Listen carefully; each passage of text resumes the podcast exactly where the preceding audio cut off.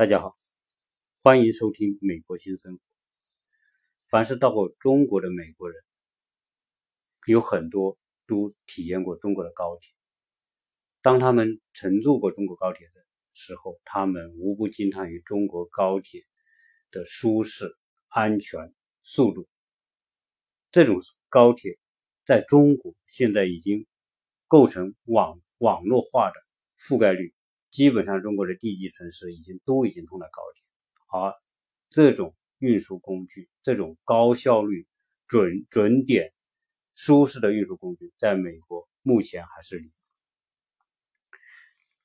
中国的第一条高铁在二零零五年的时候开始修建，到二零零七年就修，整个时间呢花了两年半的时间就完成。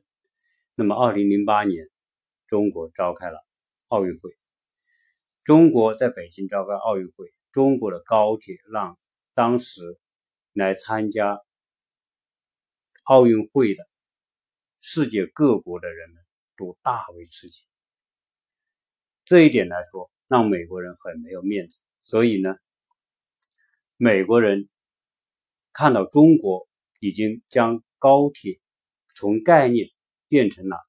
实际的商业运营之后，美国人有点坐不住了，所以美国在奥巴马二零零八年奥巴马上台，奥巴马上台之后，就赶紧宣布了一项美国的高铁计划。那么，奥巴马宣布美国高铁预高铁计划到现在的结果怎么样呢？到现在为止，美国的高铁还是零。美国目前还没有真正意义上的高铁。那么，为什么美国搞一个高铁就那么难？美国作为全世界最强大的超级大国，要技术有技术，要资金有资金，要要人才有人才，为什么他就搞不成高铁？所以这个呢，我们来回顾一下美国的高铁，它的。这个心路历程，他的辛酸史。美国美国人说，我们也要高，也要建高铁。实际上，高铁最早进行商业运营的还不是中国。大家知道，最早运营高铁的是法国、德国和日本。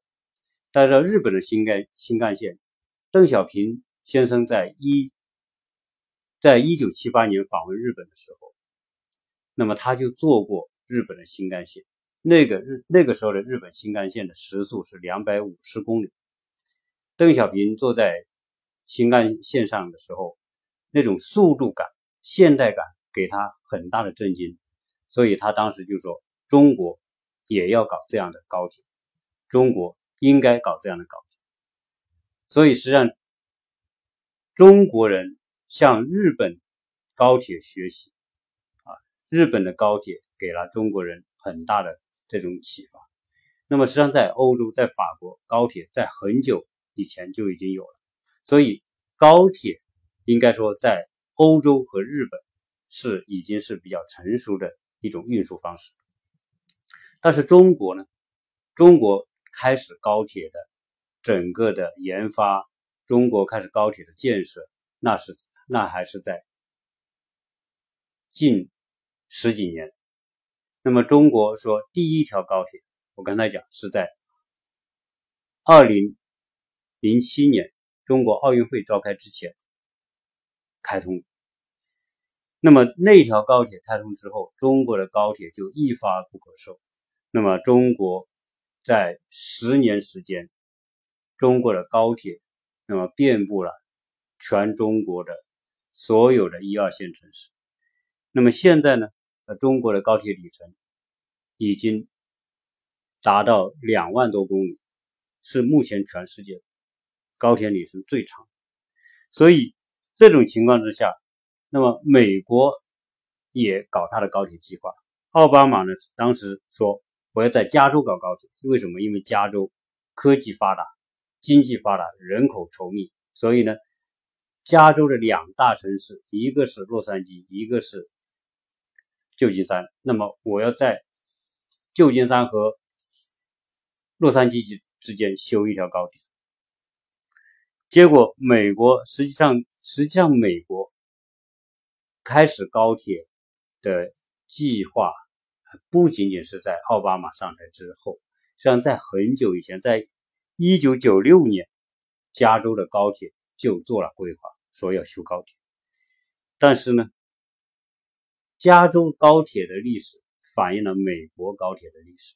那么，一九九六年宣布高铁计划要修高铁。说要修一段八百公里的从旧金山到洛杉矶，结果这条高铁的计划规划就做了二十年，还没有真正实施，真正开始动工，直到二零一五年，大家算算多少年？就是他想建这条高铁到真正动工，到二零一五年才开始动工。好，一动工之后。当初说规划说，哎，美国这就这一段高铁，可能我们说花一百五十亿美元吧。结果呢，真正一动工发现，那根本不是这点钱可以完成的。后来追加到三百亿美元，再往后来就追加到六百五十亿美元，而当时加州修这条高铁所筹到的资金才一百五十亿美元。也就是说，他要修这条高铁，还差五百亿五百亿美元的这种缺口，所以根本就没办法修。所以那点钱，当时呃，奥巴马说：“我补贴给，我补贴三十亿给你。”那三十亿真的叫杯水车薪，根本对于这种资金消耗极大的这种工程，根本就没有办法搞。所以，二零一五年加州高铁动工，到现在为止。还只修了那么一小段一小段，而那一小段一小段所遇到的问题有哪些问题呢？首先是铁路是私有化，他又没有办法在现有的私有化的铁路基础上来重新修高铁。高铁的技术要求根本不是旧的铁路所能满满足得了的，因为它的速度、它的安全性、它的这种。这种难度那要大很多，所以旧有的私有化铁路没有办法帮到高铁的计划。那么第二个，在美国，私有化的土地又变成修高铁的最大的障碍。你要修高铁，你要你要走按新的高铁线路规划，你要征用很多土地。在美国，土地私有化你怎么征？你根本征不动。没有人愿意支持你。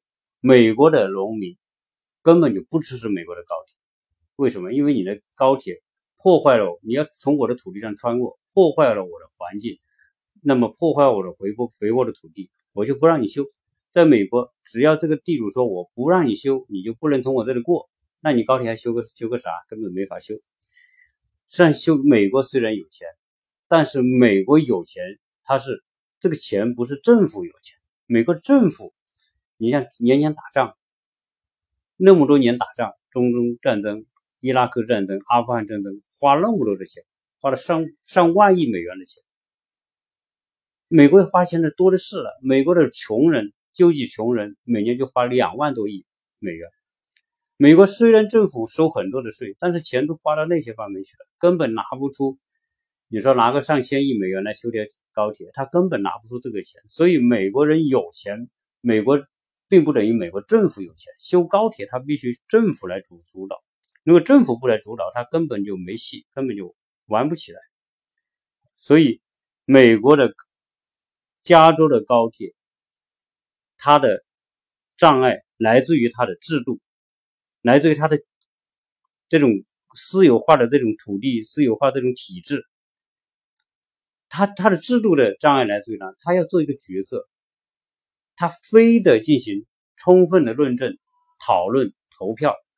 那么可能在这个州里面来州来投票，那州投票有可能是说州他的议会投票，甚至有时候议会不行，他要还要老百姓来全民投票。那这个效率，你要做个决策，十年做不了一个决策。在美国这种制度，所谓的这种。这种我们说的投票制度所产生的这种极其低能低下的效率，根本要做一个大型的公共工程，牵涉面很大的工程，根本就行不通。所以它的制度障碍啊，它的体制障碍，它的资金障碍。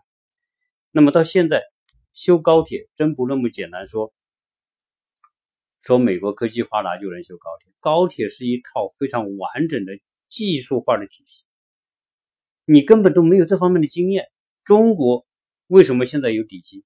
中国的高铁运行到现在十几年，累积了大量的数数据，累积了大量的丰富的经验。中国在高铁技术里技术领域里面所累积的成体系的经验，没有一个国家可以跟中国比。所以，美美国要修一条高铁，加州要修一条高铁，为什么这么难？人们预计说，美国加州这一条高铁，这条八百公里的高铁，可能要修到二零二九年，也就是说五十年修不完一条高铁。那么，这个。后来到现在，反对修高铁的人越来越多，所以这条高铁它现在骑虎难下，修也不是，不修也不是。它不修，它已经你掩面扫地，他在在全世界面前，在美国人面前，在中国人面前，他根本就毫无面子。所以，美国在全国，奥巴马宣布，二零零九年说我要修十几条高铁。把东北部高铁修起来，把加州高铁修起来，要把佛罗里达的高铁修起来。结果他的这个计划公布之后，没有人响应。他说：“你佛州修高铁，为什么佛州修高铁？因为佛州从迈阿密到奥兰多每年有五千万的游客。哎，我修这条高铁，我可以帮助振兴佛罗里达的经济。但是呢，佛罗里达当时在二零零九年。”佛罗里达老百姓投票说：“不要，我不要你的资助，我也不修这个高铁。”所以，佛州的高佛罗里达州的高铁反反复复说上马又下马，说上马又下马，已经搞了好好几次。当时美国中央联邦政府给了他二十多亿美元的钱，被这个州政府退回去，我不修了。后来，另外两个州。就是俄亥俄州和威斯康星州，这是美国东北部准备修条铁路，当时也联邦政府也给钱给这两个州，结果这两个州州也把钱退回给联邦政府，老子不修这个铁，因为他们知道修这个高铁真不是那么容易的事，那谁去修这条铁路，在美国那都是一条永远扯不清的麻烦，所以中国修一条高铁，现在可能就是两年三年。就完成。现在中国修的这些从北京到上海的高铁，总共时间可能要花四五年时间就修完了，一千三百多公里那么长的这种高高铁，而且现在时速三百五十公里，所以美国人就焦虑了。美国现在面对这种中国在某些领域里面的这种突破，令到美国很焦虑。高铁就是令到美国很焦虑的一件事情。那么，中国今天高铁已经到了这种结构性的优势、体系化的优势，那么已经是越来越轻松。那么，美国人说不行，我我是老大，我我必须，我现在加州修高铁，当时人人们说，哎，你可以修修高铁，可以借助中国的技术啊，叫中国人帮忙。你从洛杉矶修一条高铁修到拉斯维加斯，叫中国人帮修嘛？当时中国人也参加投标，中国还在里专门注册公司，专门参加这个高铁的投标。美国政府是不干，就不让中国人修，就说我老子自己修，啊，老子就是体现我就是技术大国。结果搞到现在也不了了之，这个可真不是个面子的问题。如果说美国人为了争这个面子，说一定要自己修，我相信美国永远都修不起这个高铁，因为它的障碍太大，它不是一点点障碍，是结构性的障碍。美国没有办法破除它的结构性障碍，那么美国的高铁就很难修。但是他的焦虑又一直在这里，他不想看到中国在这个领域里面遥遥领先他，那么他感觉到危机和巨大的压力，所以。后来，那个特斯拉的那个老板就出了个主意，说我们要修，我们不修三百公里、三百五十公里时速的高铁，我们要修一千公里时速的高铁。他就出了这个方案，出了方案之后呢，谁来参与呢？那就有一个维珍航空，英国的有个维珍航空，就是廉价航空公司那个老板说：“我来资助，来修这个一千公里时速的高铁。”所以就就有新闻报道说：“哎，美国要从加州的旧金山到洛杉矶修。”时速一千公里时速的高铁，而且在沙漠上做实验。那么他做实验怎么做呢？他说：“我修用一个管子，然后呢，把里面抽成真空，然后车厢在真空管道里面走，我就可以达到时时速一千公里。从理论上讲，确实是可以。他们也在做实验，修那么几公里来做做实验。这个修几公里做的实验是没用的。结果美国人。”公布这个计划之后，中国在前不久公布了一个让全世界大为震惊的计划，在高铁方面，中国正在突破时速四千公里的高铁方案。四千公里，现在飞机的时速才一千公里左右，也就是说四倍飞机速度的高铁，这个几乎是觉得是天方夜谭。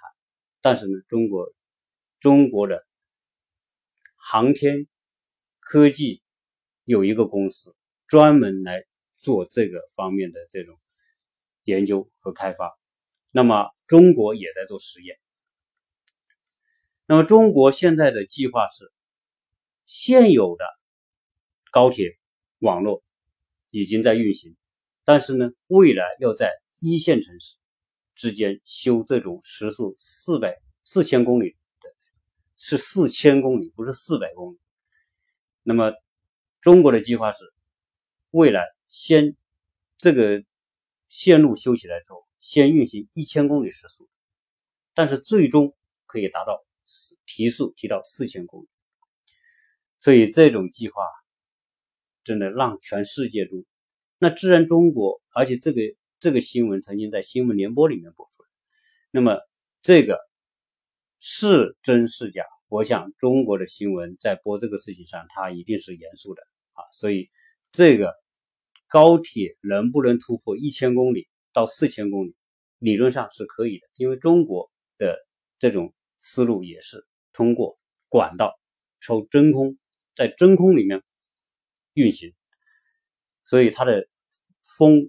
阻力，这种空气阻力就可以大大的降低，从而提高这种，而且再加上磁悬浮的这种技术，就是现在就是真空管道加磁悬浮技术结合在一起，那么中国要实现这种更大的突破。好，然后呢，美国在高铁上。出现很多让自己很不堪的事情。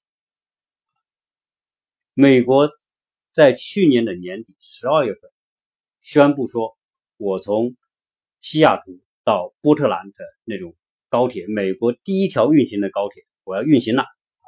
宣布说我要运行了，结果运行的第一天就就翻车，出轨翻车，整个的这个列车从高架桥上全部摔下来。它的速度才多少？它的速度才一百八十公里左右的时速。目前美国的所谓的高铁，它就是一百八十公里左右时速，这个速度可以说低的可怜。然后呢，美国的佛罗里达的高铁在前年开始修，终于是开始修了。前面反反复复说否决，又又又上马，否决上，最后最后在前前年。终于修了，这条路怎么修呢？是找了这个私人铁路公司的老板，说这个老板愿意来参与，那么用他的那条旧有的铁路来改造成一条高铁线路。那么他改造之后呢，它的速度一百八十公里，从迈阿密到奥兰多要开三个多小时，那还算什么高铁？整个从迈阿密到奥兰多的距离，也就是五六百公里的这种距离，你要开三个多小时，只一一小时到不了两百公里的这种速度。然后呢，美国人还说我不用中国的技术，结果呢，他那个那个车呢，这个高铁用的车呢，是找西门子订的，叫蓝色闪电。这个蓝色闪电呢，他还搞了个仪式，我从从加州生产的，然后呢，把它运到佛罗里达去，还搞了个仪式。但是原本计划在二零一七年八月份要通的这种佛罗里达高铁，到现在为止杳无音讯。所以这就是美国的高铁。那么西雅图到波特兰一开通就翻车，所以。这个一切都体体现出高铁，它不是一，它是一个应用技术。尖端技术当然有，但是中国，你说要尖端吧，在很多尖端领域，中国比不过西方。但是呢，我们在高铁就摸出来一条路，它是，它真的叫应用方面。那么中国，当然中国在这块还是有很大的进步空间。我们中国的高铁一开始的时速。一开通的时候是三百五十公里的时速，那个速度已经很快了。那么我们我们当时体验从广州到到武汉到长沙，这广州到长沙才多少？才两个小时。广州到长沙的距离是六百公里，两个小时正好，对吧？当时到武汉三个小时就到。但是呢，为什么后来又把这个速度降下来，降到了？三百公里，有些动车两百五十公里，为什么加速？那就说明中国在很多技术上还是遇到瓶颈。什么瓶颈呢？因为这个速度太快，速度太太快，损耗最大的是它的轴承系统。因为这个轴承轴在速度太快的情况之下，对它的材料的耐压、耐高温。耐磨损是要求极高，中国在这方面的很多材料还是还是有欠缺的。所以呢，如果你要开三百五十公里时速，你每提高十公里时速，对这个轴承系统的损害都很大。你你开三百五十公里时速，那么整个轴轴整个轴承轴承的系统要经常更换，这个成本太高。所以后来降低降低到三百公里时速。将它的这种损耗降到一个合理的范围。当然，这几年中国的材料技术在突飞猛进啊，中国的材料科学，应该说是有。如果中国的材料科学在未来，特别是这种特种钢、这种碳纤、工程塑料，我们说的这个这个碳纤维这些领域、尼龙这些领域里面，那么。如果有大的突破的话，可以想象，中国的高铁的速度，就现有的高铁体系还有很大的提升空间。那回过头来看，美国有什么？美国现在现在就抓狂啊！为什么？因为所有到过中国的美国人都觉得，美国已经被中国甩在后面，而且高铁。中国体系化的高铁给中国经济带来的这种推动，对于各方面的推动，真的叫无可估量。原本说中国对美国的飞机有很大的这种这种依赖，要不停的向美国购飞机，构建中国的航空网。但是呢，中国现在高铁起来之后，中国的高铁网络很大程度上替代了飞机的功能。特别是八百公里以内，我还坐什么飞机啊？我直接坐个高铁，三个小时就到了。你坐个飞机，气候原因、各种其他的原因，你就晚个点，你一晚你就没走对吧？但是我们高铁非常准时，所以高铁的准时率几乎就是百分之百，除非出现事故，出现什么气候的原因呐，出现什么这个。这个洪水啊，然后导致路被冲坏，除非出现这种情况，极恶劣的天气情况，中国现在高铁是百分之百，所以这个让美国人真的没办法坐得住，而且中国在高铁这个领域里面，肯定是越来越完善，速度越来越快，最后中国的客运网络完全就高铁化，而美国还是零。你想想，美国怎么做的？高铁所拉动的经济，应该说在未来会越来越显现出来。而美国美奥巴那个特朗普上台之后，要振兴美国经济，要增加公共投资。当时那个西雅图到波特兰那条高铁通车出事故之后，那个特朗普很喜欢发发推特，就发了两条推特。就说，现在看来，我们美国的基础设施落后了，太差了，我们要改。然后才是说发推特，在慰问这些在这个事故当中受伤和死死亡的人。所以，我们说这个高铁的目前的现状，当然最主要的是中美两个大国在高铁。领域里面所形成的巨大的反差，让美国人非常焦虑，非常有压力。而且，就算现在应该说，就像嗯嗯，马云曾经说，呃，他们搞的那个东西，刚刚开始搞的时候，哎，你竞争对手看不懂，也看不起。你说中国人搞高铁，中国。中国当时搞高铁，美国人根本看不上，是吧？你中国人搞出什么像样的东西出来，肯定肯定是肯定是不会有什么好结果的。所以呢，中国人闷着头搞，美国人瞧不起。等中国人开开通了之后，哎，他也看不懂，哎，为什么中国会搞成？等他觉得中国这个东西已经成气候的时候，他想来学的时候，你又。学不会，最后你就赶不上。所以在高铁这一趟技术优势和市场优势竞争当中，美国已经在这十多年的这种中国快速发展的过程当中，美国已经错失了良机。当然，也不叫错失良机，因为我个人就是觉得，美国它的制度的低效率，就是它的。体制的低效率和它的制度所带来的很难将这种跨领域的洲际高铁，它根本没有办法来完成这个他的这个跟跟私人打交道来征地这个过程，他就没办法完成。